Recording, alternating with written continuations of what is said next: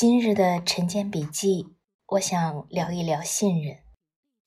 我对信任的理解是这样的：信任是一个可以上下浮动的，它的高低取决于抵御诱惑的边界。在边界之内，大小相重叠的部分越多的人之间，就越容易建立彼此的信任。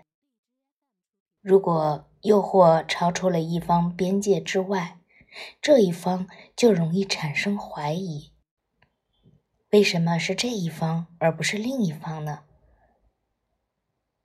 归根到底，相信别人就是一件以己度人的事情。正所谓《齐物论》中所著：“大知贤贤，小知见见，大言言言。”小颜沾沾。